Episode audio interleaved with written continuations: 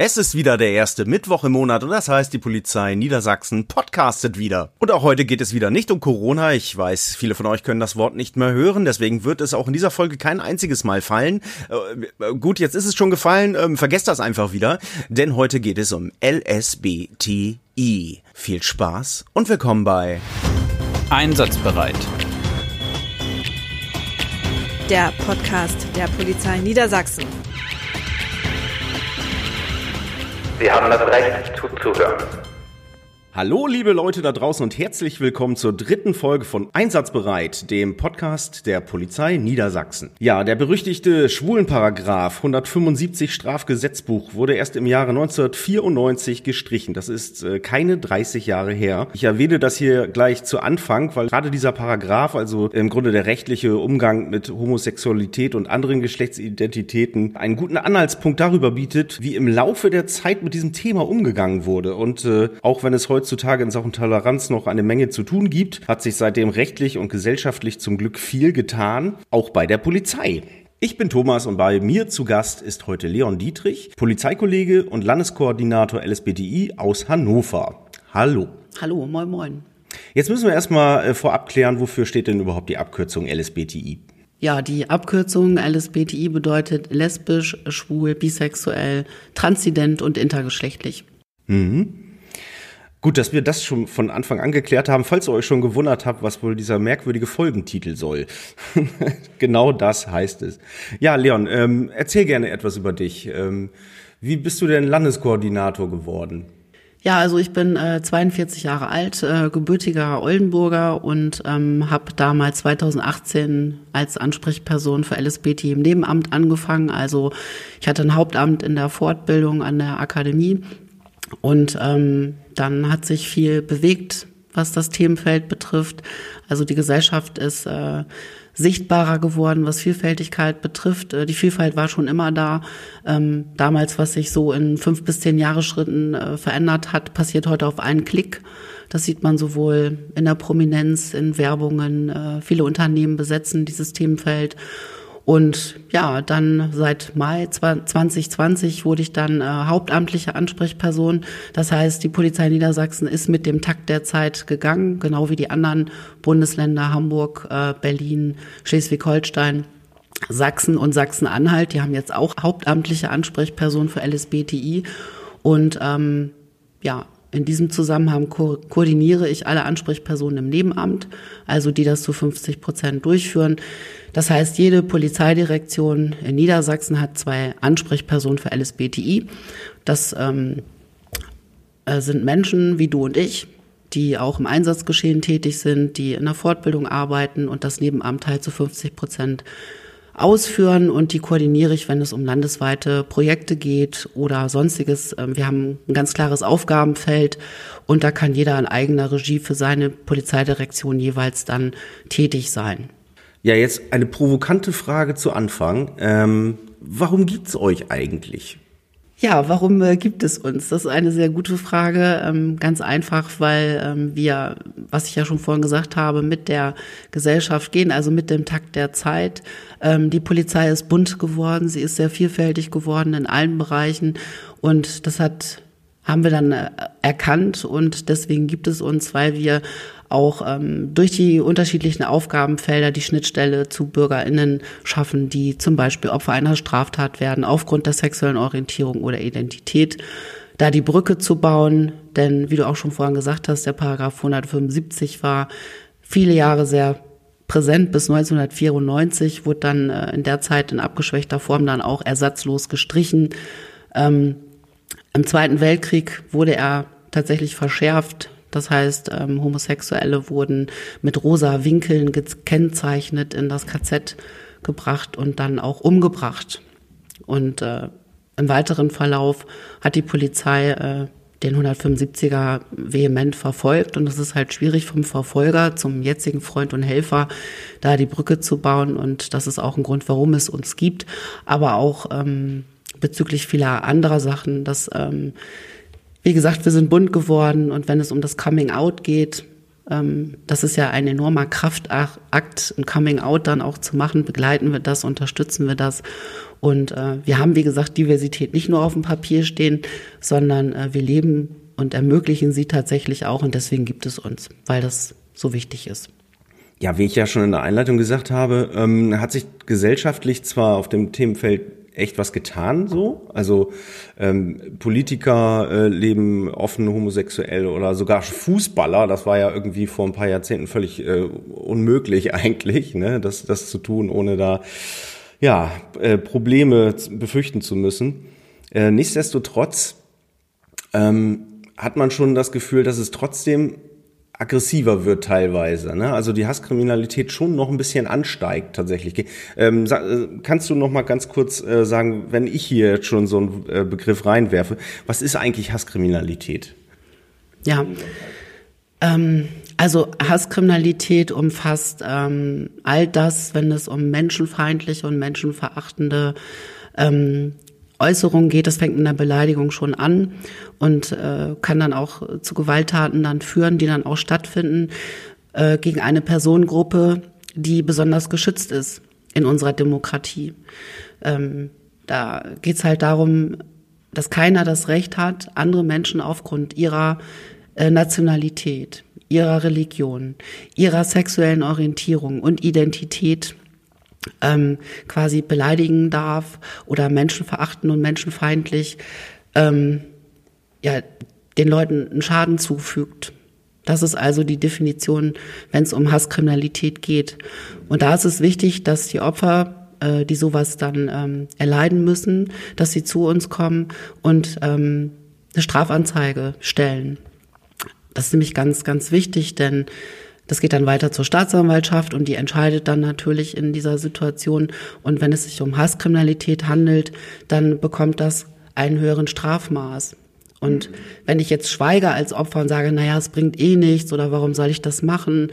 Ganz im Gegenteil, für uns ist das total wichtig, ähm, das aufzunehmen, darüber Kenntnis zu bekommen und natürlich auch Opferschutz und Prävention zu betreiben und ähm, dann quasi das, also die Täter dann auch ihre Strafe bekommen. Das kann man nicht einfach so hinnehmen. Also wenn jemand beschimpft wird, als Beispiel, ähm, du scheiß Schwuchtel oder du scheiß Lesbe, ähm, das zur Anzeige zu bringen. Ja. Und natürlich gibt's auch bestimmt das ein oder andere Mal schlechte Erfahrungen. Das weiß ich aus, ähm, aus eigener Erfahrung. Ich kriege ja auch ziemlich viel mit.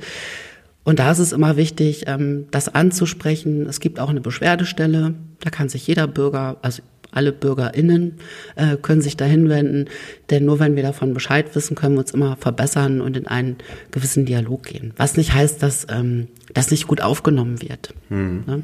Ja, das ist aber ein guter Hinweis, weil ich kann mir vorstellen, gerade Gerade dabei ist äh, die Dunkelziffer wahrscheinlich ganz schön äh, immens hoch, oder? Ja, also die ähm, Dunkelziffer liegt bei erschreckenden 90 Prozent.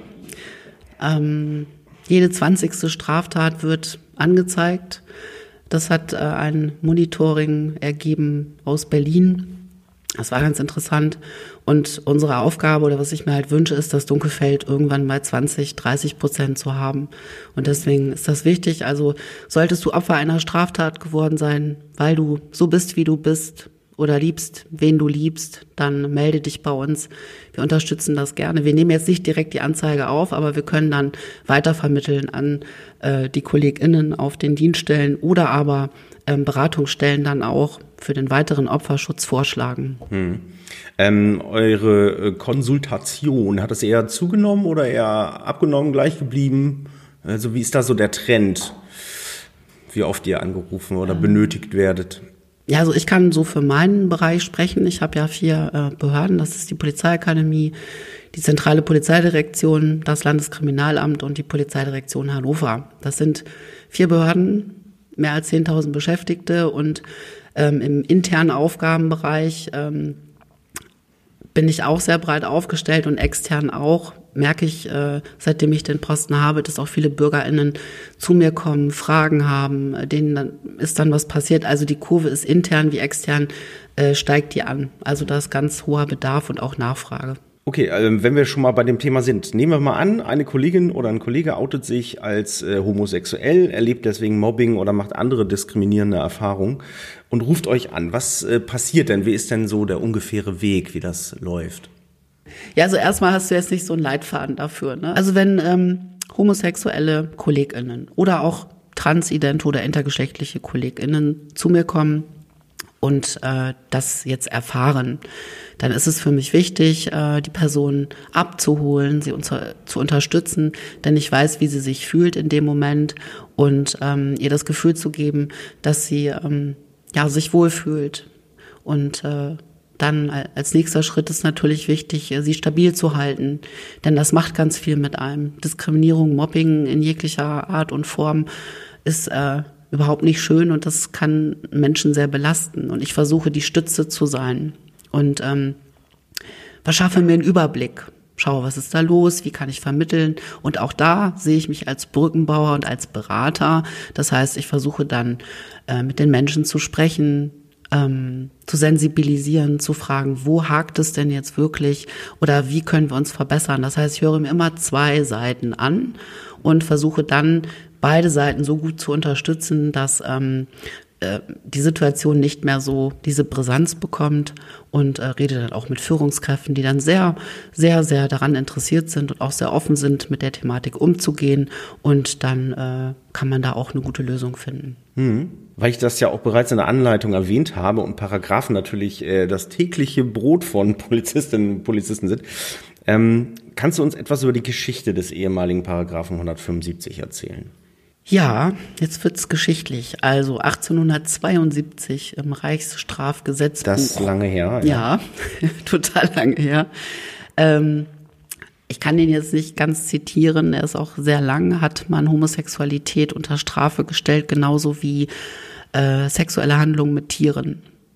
Also das, da war nur ein Paragraph nötig. Ein um Paragraph kurz, nötig, um genau, das ne? also komplett in die äh, Richtung wurde das ge genau gedrückt, zusammenzustellen. Ja.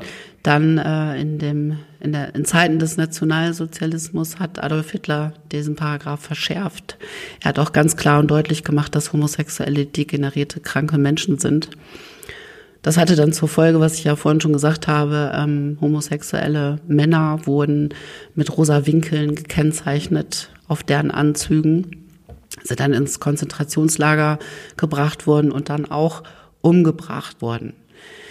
Bei homosexuellen Frauen, äh, die wurden auch ins KZ gebracht, aber es wurde eher so, naja, so abgetan, ist ja nicht so schlimm, es wurde vielleicht eher belächelt, aber auch Frauen ähm, mussten ins Zuchthaus, nach dem Zweiten Weltkrieg ähm, hat die Polizei natürlich regelmäßige Kontrollen durchgeführt an Orten, wo sich Homosexuelle getroffen haben. Auf der Christopher Street in Amerika hat die Community sich gegen die Polizei gestellt, weil sie einfach die, ich sag's mal ganz salopp, die Schnauze voll hatte, dass äh, die Polizei, und das hat sie regelmäßig, fast täglich gemacht, in die Gaststätte des Stonewall Inn gegangen ist, um dort Razzien durchzuführen denn es war schon Erregung öffentlichen Ärgernisses, bunte Klamotten anzuziehen, äh, sich gleichgeschlechtlich zu küssen, etc.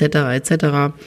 Und ähm, in dieser besagten Nacht ist die Community auf die Straße gegangen und hat dann äh, sich mit der Polizei angelegt, denn äh, sie wollte einfach nicht mehr einfach mal eben so mitgenommen, festgenommen werden, aus irgendwelchen Gründen, die überhaupt in der heutigen Zeit ja gar nicht mehr nachvollziehbar sind.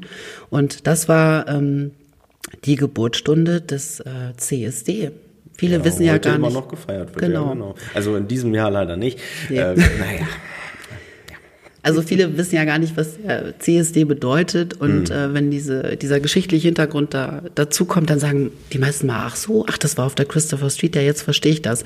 Also der CSD wird weltweit gefeiert und dieses Stonewall Inn hat Barack Obama damals als Nationaldenkmal dann auch ähm, betitelt und das hat eine ganz, ganz große Bedeutung auch in der Community. Okay, dann äh, nochmal ganz kurz äh, ein bisschen äh, ab vom Thema. Und zwar frage ich ganz gerne meine Interviewpartnerin immer gerne ähm, über ihr denkwürdigstes Diensterlebnis aus. Ähm, wie sieht's da bei dir aus? Es muss gar nicht äh, mit dem Thema zu tun haben. Es muss gar nicht lustig sein oder traurig oder sonst was. Einfach so denkwürdig. Ja. Da hat ja jedermann so, äh, so, so im Hinterkopf irgendwas. Ja, ja, also ich weiß ja nicht, wie viel Zeit wir haben, ne? aber Och, ich könnte haben- dir jetzt wir ganz haben- wir haben- wir haben massig Zeit. Aber ich könnte, glaube ich, äh, schon jetzt einen halben Brockhaus-Roman schreiben über die Dinge, die ich äh, erlebt habe, sowohl dienstlich als auch privat. Na gut, ähm, ich habe ja auch eine gewisse Schweigepflicht. Ich kann natürlich nichts aus Beratungen geben, das ist ja auch verständlich, aber ich kann eine Sache erzählen, die, die mir zu ad hoc einfällt, nämlich ähm, da war ich in einer anderen Länderpolizei. Ich bin ja woanders angefangen, also nicht in Niedersachsen. Und da weiß ich noch, da war ich äh, junger Polizeimeister. Und äh, ich muss dazu sagen, eigentlich Meisterin. Ich bin ja als Frau eingestellt worden und äh, habe mich viele Jahre später als Mann geoutet und hatte dann eine äh, Person, ähm, die ich dann durchsuchen musste. Das war eine Frau, das war, äh, ja, die war, glaube ich, Mitte 30 und ähm, Routinemaßnahme in die Zelle gebracht und dann die Durchsuchung sollte dann durchgeführt werden. Und diese Frau war leicht alkoholisiert und beschimpfte mich. Ich will nicht von einem Mann durchsucht werden. Ähm, diese scheiß türkische Kampflesbe, die äh, soll verschwinden. Ja, habe ich gedacht, okay.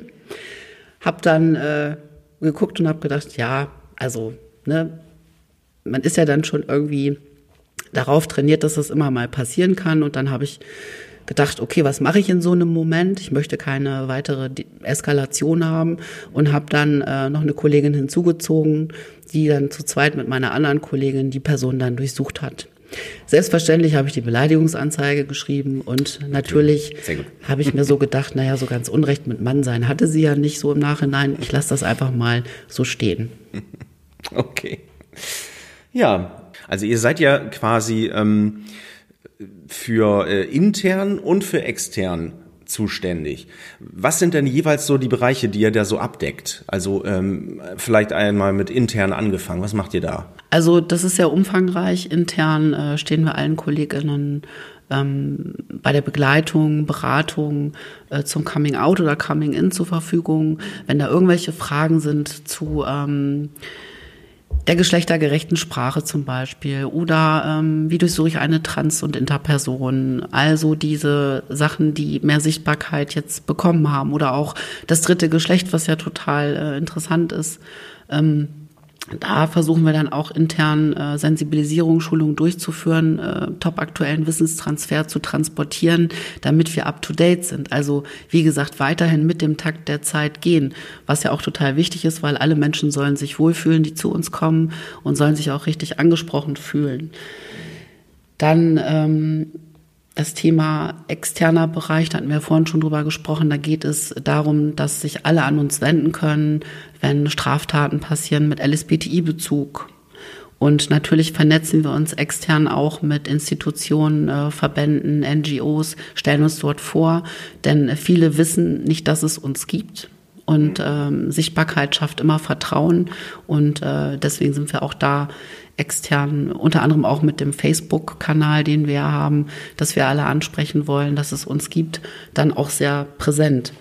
Also jetzt äh, zum Beispiel, ähm, ich stelle mir jetzt den Fall vor, ich möchte jetzt eine Anzeige erstatten, habe dann vielleicht, ein, okay, das ist jetzt ein Klischee, ich sag's trotzdem, so einen älteren Kollegen, so einen gefestigten ähm, Wachmeister äh, und äh, man hat irgendwie so das Gefühl, der nimmt das Thema gar nicht so wirklich ernst. Der ist irgendwie äh, in einem anderen Jahrzehnt äh, groß geworden und vielleicht auch sogar dienstlich äh, und da nie wirklich rausgekommen. Sowas soll es tatsächlich noch geben. Ähm, zum Glück immer weniger. Ähm, ja, und ich gehe da jetzt raus, habe zwar die Anzeige erstattet, aber habe mich irgendwie so gar nicht verstanden gefühlt, worum es eigentlich geht. So, das wäre doch so ein typischer Fall, wo man euch dann nochmal konsultieren könnte, dass ihr da irgendwie so äh, aufklärend eingreift. Es muss ja nicht immer äh, böse gemeint sein von demjenigen, der da die Anzeige aufnimmt. Ähm, es ist eben nicht jeder so im Thema wie ihr. Ne? Also es ist ja auch äh, grundsätzlich so, dass die LSBTI-Community ähm, eine sehr sensible Community ist, wenn es um ähm, die Thematik geht, zur Polizei zu gehen und dort Anzeige zu erstatten. Und ähm, natürlich kann das mal passieren, dass da, ähm, du hast ja gesagt, die ältere Generation sitzt, die natürlich nicht so viel Berührungspunkte damit hat, dass es äh, dann an dieser nötigen Empathie fehlen könnte. Was aber nicht heißt, es von, von vornherein dann passiert. Und äh, wenn ich mich dann nicht verstanden fühle, dann ist es wichtig, dass ihr in dem Moment dann sagt, okay, es gibt eine Ansprechperson, ich habe das gehört, äh, je nachdem, in welcher Stadt ihr euch befindet, dann könnt ihr natürlich den Hinweis geben, wäre schön, wenn die APLSBTI, also die Ansprechperson mit dabei ist, äh, dass ihr euch wohler fühlt, das ist überhaupt kein Problem. Oder auch im Nachhinein, wenn ich mich nicht verstanden fühle, einfach Kontakt mit uns aufnehmen.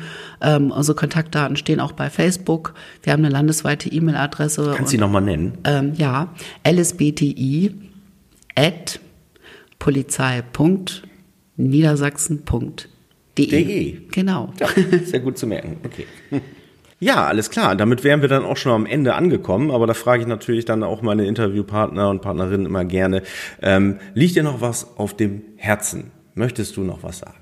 Ja, sehr gerne. Ähm, also das ja auch gesagt, wie ist das so in der Gesellschaft? Hat sich da was verändert oder ist dir was aufgefallen? Ähm, ist es jetzt besser geworden? Ist es schlechter geworden? Ich höre das immer wieder. So dieses, wo haben wir eigentlich das Problem?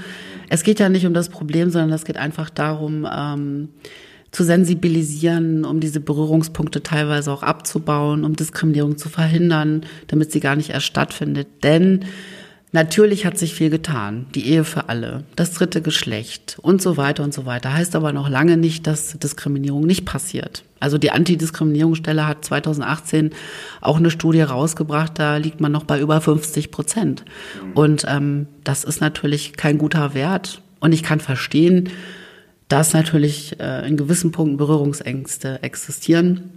Und ähm, ich merke, dass dieser Fortschritt, den wir die letzten 20 Jahre hatten, dass äh, das teilweise ist, der wird der Rückwärtsgang eingelegt und das Auto rollt wieder zurück. Und ich wünsche mir, dass der Schwung wieder genauso aufgenommen wird, denn durch diesen ganzen Support, den wir bekommen, intern wie extern, ähm, ist es wichtig, weiterzugehen und nicht müde zu werden, immer darüber zu sprechen und sich zu unterstützen. Denn ohne die Unterstützung würde es uns gar nicht geben als Ansprechperson. Und da möchte ich einfach nochmal Danke sagen an alle, die das tun. Und ähm, du hast ja auch gesagt, ähm, der DFB hat ja auch ähm, AP LSBTI besetzt durch den durch einen Verein. Und äh, da muss ich sagen, da kam da mal jemand auf mich zu und sagte, ey Leon, hast du schon gehört, äh, DFB hat jetzt hier so eine Stelle, was sagst du denn dazu? Ne? Und stell dir mal vor, alle homosexuellen Fußballer würden sich jetzt outen, mhm. da wäre doch das Stadion leer. Haha, da habe ich nur gedacht, da musste ich, da musste ich erst mal lachen und habe gedacht, das ist aber schade für den Fußball. Ne? Ja. Also, ne? und dann habe ich so überlegt, nee, das Stadion wäre nicht leer. Es würden nur andere Menschen da drin sitzen. Und äh, dann guckte er mich nur so an und sagte, ja, okay. Und ich Hoffentlich würde sich das Publikum gar nicht ähm, verändern und wäre von Anfang an schon äh, tolerant und divers gewesen. Genau, weil nämlich ähm, der Fußball oder der Sport nichts damit zu tun hat, wen ich liebe oder was ich für eine Identität habe. Und das gilt genauso im Polizeiberuf. Es ist absolut vollkommen egal, wer neben mir sitzt. Ob nun äh, People of Color oder LSBTI oder besonderes Hobby oder, oder, oder. Es kommt darauf an, ich passe auf dich auf und du passt auf mich auf. Und wir machen einen guten Job. Ob ich das nun toll finde oder nicht, wie auch immer, das ist irrelevant. Und das ist eigentlich das, was ich mir wünsche. Äh, wir können nicht Personen anhand der sexuellen Orientierung, der äh, Hautfarbe, der irgendwas anders sein, ähm, einsortieren und sagen, dass sie schlechter sind oder keine gute Arbeit machen. Und das ist halt das, was ich mir wünsche, ähm, dass jeder nochmal nachdenkt darüber, ähm, wie kann ich mich verbessern oder wie kann ich auch mal über den Tellerrand gucken und nicht immer nur diese Scheuklappen aufzuhaben. Ja, ein wichtiger Appell. Ähm, vielen Dank, Leon, dass du hier gewesen bist und den langen Weg von Hannover hierher getan hast. Und danke an euch dort draußen fürs Zuhören.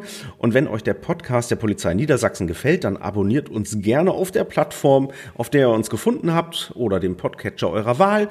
Und äh, ja, dann hören wir uns dann auch demnächst wieder bei Einsatzbereit, dem Podcast der Polizei Niedersachsen.